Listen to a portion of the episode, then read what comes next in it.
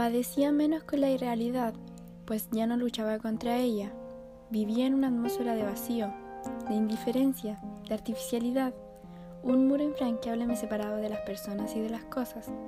Veía muy poca gente y no me sentía contenta, sino sola, y para esto me refugiaba en el sótano. Allí, sentada sobre una pila de carbón, permanecía tranquila, inmóvil, con la mirada fija en una mancha o un rayo de luz.